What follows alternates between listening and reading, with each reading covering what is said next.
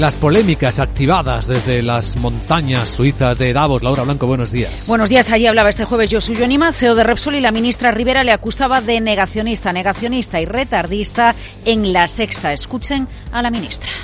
Es una manera clásica de negacionismo y retardismo, cosa, como digo, que nunca hubiera esperado de un señor como es eh, Josu Imaz. ¿Y qué es lo que dijo Imaz, el CEO de Repsol? Que hay que repensar la política energética, que en el mundo aumentan las emisiones de CO2 frente al objetivo de reducirlas y que no se puede hacer una aproximación ideológica a la transición. Para explicar esta aproximación ideológica, Imaz pone un ejemplo. No es la primera vez que lo hace. Pone el ejemplo de una zona donde, por ejemplo, se elimina una infraestructura energética y se sustituye por un centro de interpretación de la naturaleza. Y lo explica así.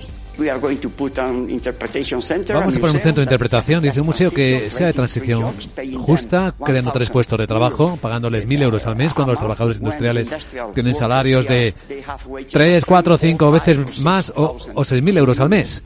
Entonces son mejores trabajos. Entonces esa no es la solución, sino la consecuencia de un enfoque ideológico de la transición energética.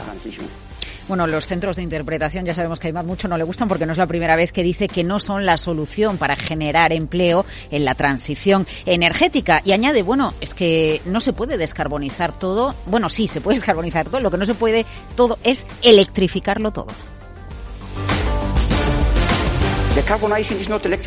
Descarbonizar no es electrificar. Esto no es cierto. La electrificación es una parte importante y nosotros también somos parte de ese proceso de electrificación, pero en los próximos años, probablemente a la mitad de la economía, el 40%, por el porcentaje que quieras, no se va a descarbonizar.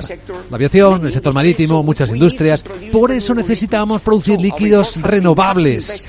Biofuels, tenemos que invertir mucho. Bueno, Repsol va a presentar Luis Vicente el plan estratégico el 22 de febrero y a estas alturas desconocemos cómo va a bonificar el gobierno el impuestazo a las energéticas a través de, bueno, pues bonificar inversiones en la industria, en la transición, es decir, desconocemos el impacto que el impuesto va a tener en las cuentas de Repsol.